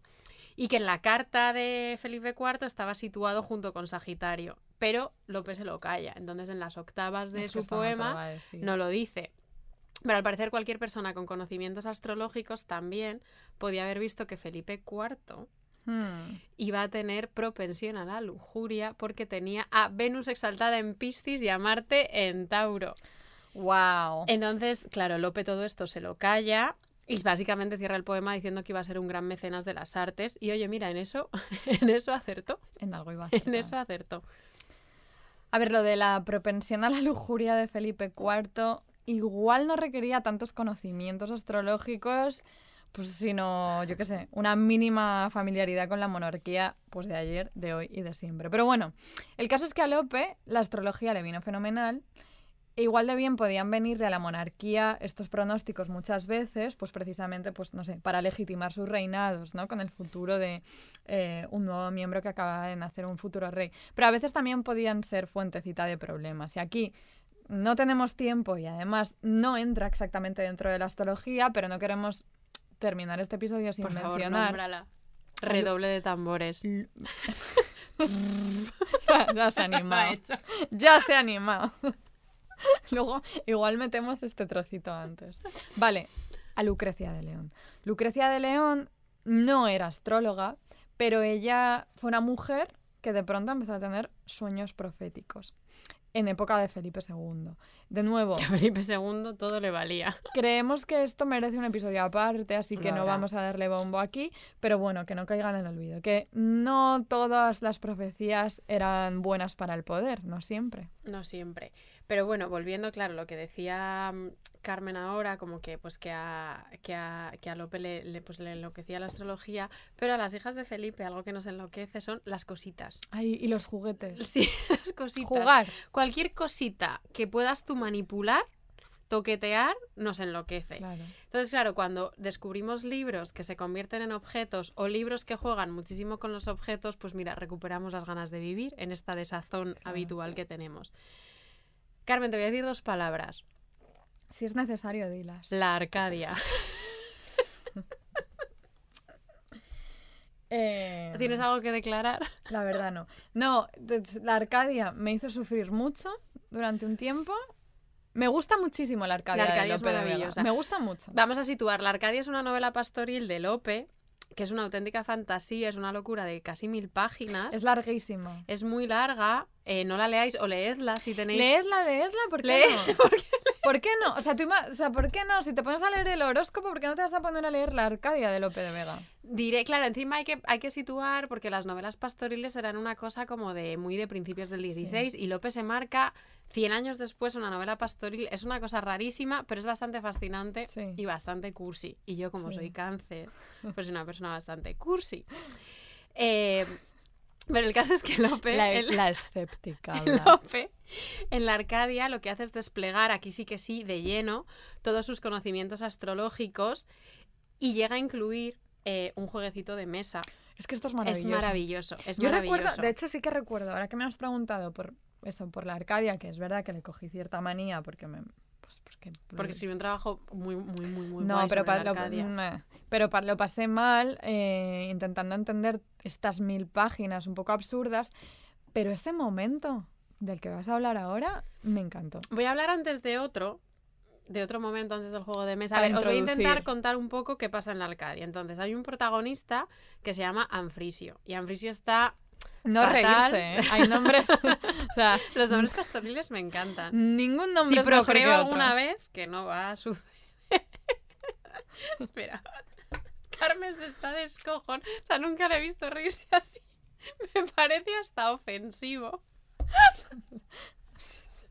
De verdad Pero- que no es eso. Bueno, el protagonista de la Arcadia se llama Anfrisio y el pobrecito está enamorado perdidamente de una pastora que se llama Belisarda y lo está pasando fatal. se llama Belisarda. Y lo está pasando fatal. Entonces, un día está penando por los bosques y se encuentra con un mago que se llama Dardanio. ¿Cómo te pasa? Entonces el mago se lo lleva a una cueva y le concede a Anfrisio su mayor deseo, que obviamente es ver a Belisarda. Entonces ahí hacen un viaje que es una auténtica preciosidad, que se parece a la movida de la tierra de María Jesús de Agreda. Mira que de viajes en este episodio. O sea, el de Ya. Juan Luis Vives, este... Precioso y todo. Sí. Entonces viajan Anfrisio y Dardanio por los aires, contemplan el mundo en miniatura, pero cuando Anfrisio llega hasta Belisarda, Belisarda está con Olimpo. Poniendo- Ah. Entonces, claro, eh, lo que pasa aquí es que Anfrisio sale devastado y básicamente, y ahora vamos a ver de esto. los conjuros se ríe. Digo, este momento de... Sí. Y básicamente lo que pasa en la Arcadia es que los juegos astrológicos y los conjuros de este Dardanio arruinan todas las esperanzas de amor de Anfrisio.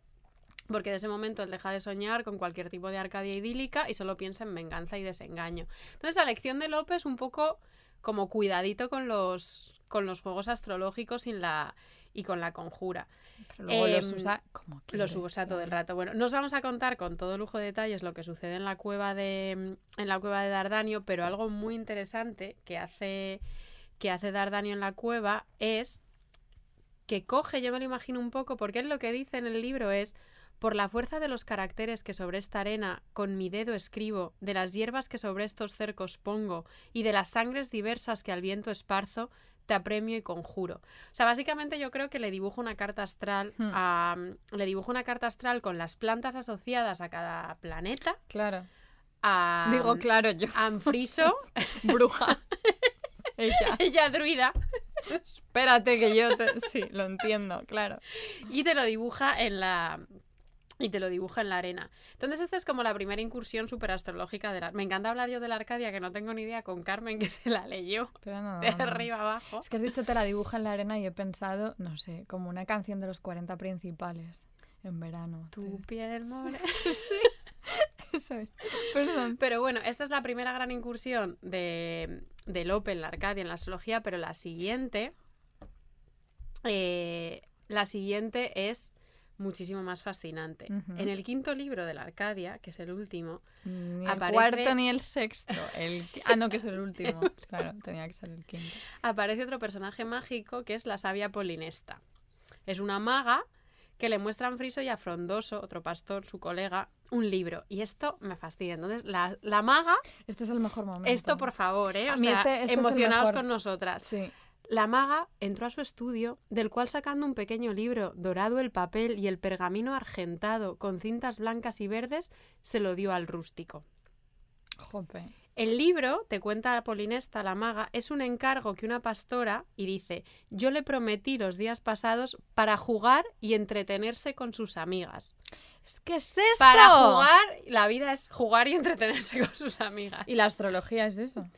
Claro. Y eh, la maga te sigue diciendo, su título es de suertes, o sea, el libro de las suertes. Lo que contiene es buscar las suertes por la tabla y acudir a los lugares donde se hallan para tomar de ellas buenos agüeros y pronósticos. Y aquí es donde yo te Un de decía cuando, o sea, cuando, cuando Ana todavía, que ya no, porque es que a los dos minutos del episodio Yo se me le ha entrego pasado. rápido a todo. Pero cuando ella estaba todavía como anclada en ese escepticismo, de, de aquí, de aquí sacaba yo la fuerza para decirle, no, Ana, porque da igual en realidad el pronóstico, lo que importa es que tú lo saques para jugar y entretenerte con tus amigas. Tú sacas los Y memes. a mí nada me gusta más que entretenerme con mis amigas. Pues, pues, pues entonces ya eres astróloga, básicamente, ya está. Claro. Y aquí, no, pero todo esto nos servía también. Claro, esto nos. Cuando hablaba, yo estaba haciendo todo, todo este ejercicio de convencer a Ana, em, estaba pensando, pues esta crítica que se hace tanto a la astrología de hoy en día, como que es una especie de ejercicio, no sé, casi como de Narcisismo. narcisismo, sí, como de cómo soy yo, yo soy escorpio, cómo soy, quiero buscar en un Bueno, es que meme. Carmen está con los cascos como súper digna. No te rías con mis cascos, no, me encanta llevarlos. A ver, tengo problemas, ¿eh? Y de hecho no tengo todas conmigo porque pienso que eh, estoy haciendo Por ruido favor, con los, los cables. memes, la astrología. No, pero me preocupa esto. Bueno, es que me distraes, Ana. Escéptica y encima me distrae. Vamos a ver. No. Claro, ¿de qué estaba yo hablando? De. eh, para convencerte. Yo te hablaba precisamente de cómo. No, pero no te hablaba de esto, lo hablábamos las dos. De cómo hoy en día un argumento que se utiliza mucho en contra de la astrología y de la proliferación de la astrología, los memes y tal, es precisamente que sea como un ejercicio muy narcisista y muy individualista y demás. Pero si una cosa hemos aprendido mirando a la astrología del barroco es, primero, que mucho más individualista era antes, curiosamente, Mm. porque no importaba qué signo zodiacal fueras, o sea, importaba, pero solo a medias. Había muchísimas más variantes que intervenían em, y todo era mucho más circunstancial, dependía mucho más de tu contexto, tu pregunta, tu decisión, tu elección.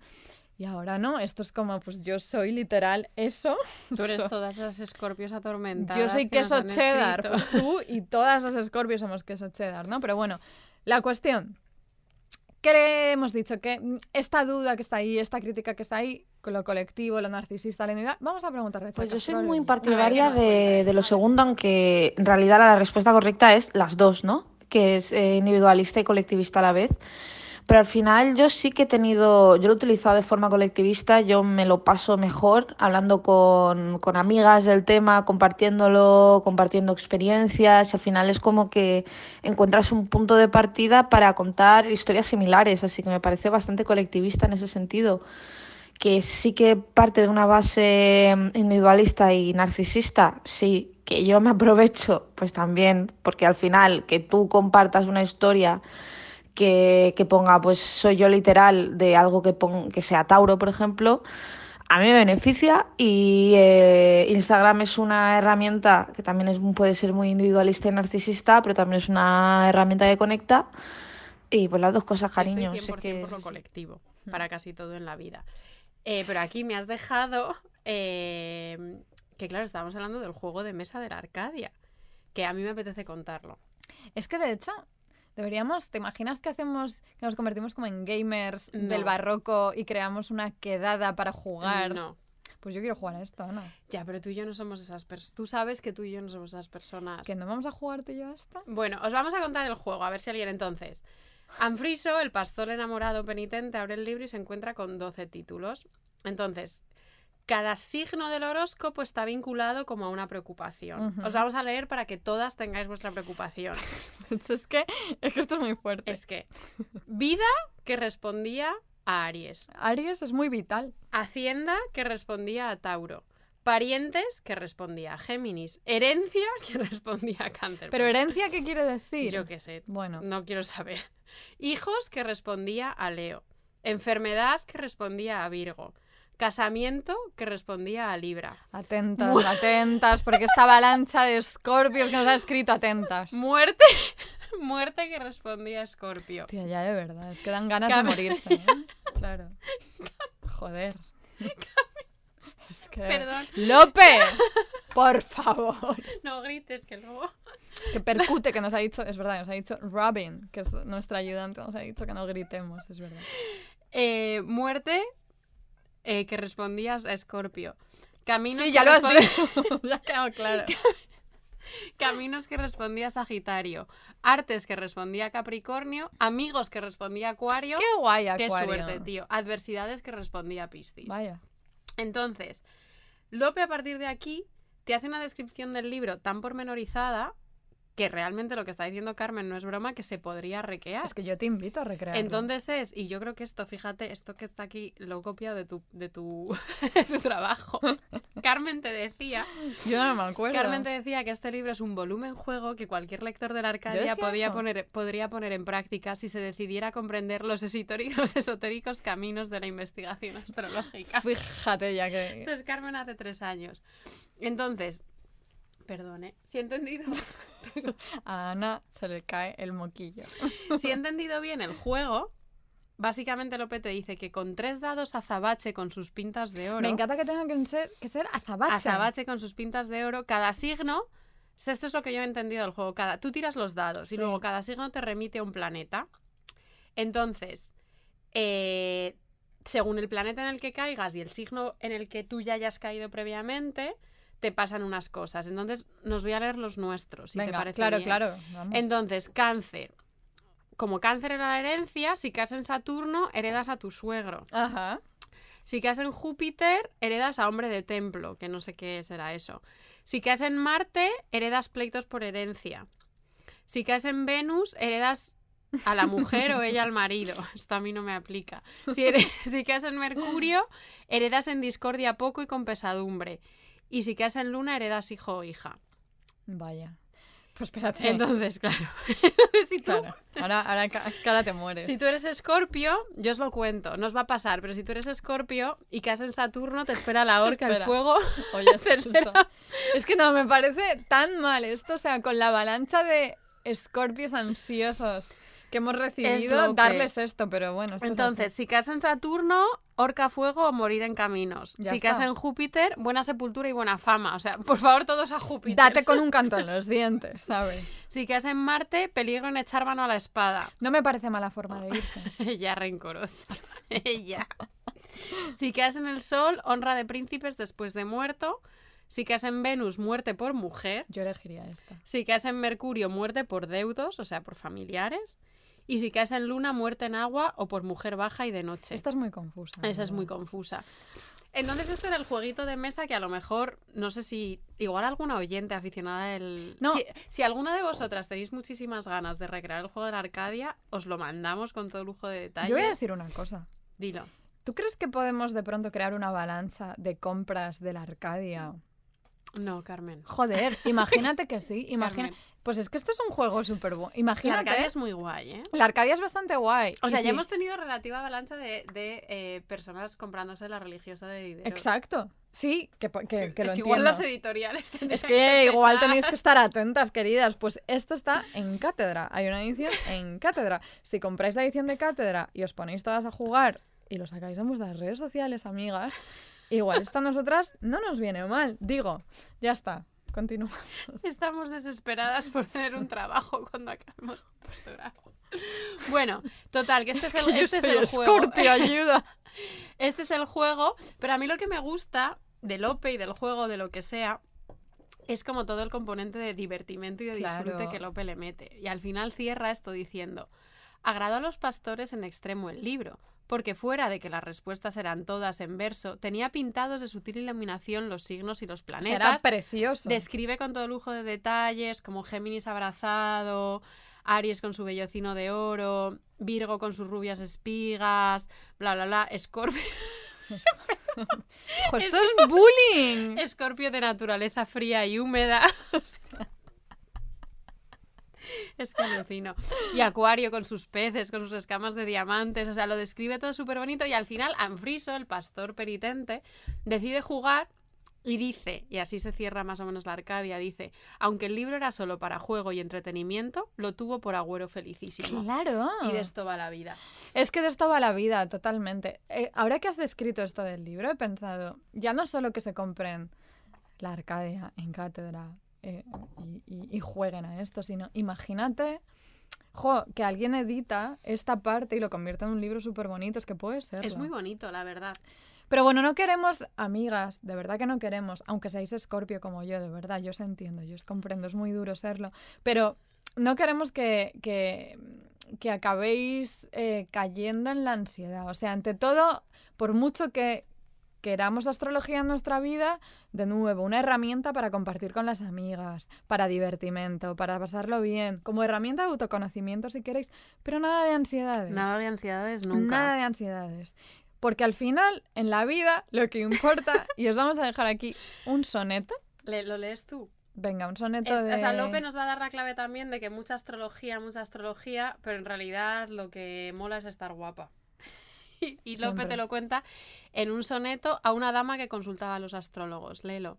Dice, deja los judiciarios lisonjeros, Lidia, con sus aspectos intrincados, sus opuestos, sus trinos, sus cuadrados, sus planetas benévolos o fieros, las hierbas o caracteres ligeros a Venus vanamente dedicados, que siempre son sus dueños desdichados y recíproco amor cuando hay enteros. Sin duda te querrán si eres hermosa. La verde edad es bella geomancía. Si sabes, tú sabrás si eres dichosa. Toma un espejo al apuntar del día. Y si no has menester jazmín ni rosa, no quieras más segura astrología. Ala, pues todo un episodio para que al final Ya hay está. que estar guapa. A ponerse guapas. Un besito. Buenas noches. Hola, buenas noches, Sandro. Bienvenida sea usted. ¿Su nombre, por favor? Francisca. Francisca, ya hemos hablado usted y yo alguna vez, ¿no? ¿Eh? ¿Usted y yo hemos hablado alguna vez o es la primera? No, no, no hemos hablado más veces. Es la primera vez, ¿verdad? No, no, no, no, no, es la, he hablado Ah. más veces con usted. Y las cosas que hemos ido hablando usted y yo han ido saliendo, ¿sí? No, no, no me ha salido nada. Vaya por Dios. Me dijo usted de, de mis negocios, que tengo el bar y el otro. y no- Ah, un momento, un momento. Usted cuando me llamó yo le dije que usted tenía negocio, ¿sí? Sí, Ah, entonces sí que ha salido eso. no, no, no supera a la gente. Un momento. Un segundito. Cuando usted entró, yo le dije, ¿usted tiene negocios?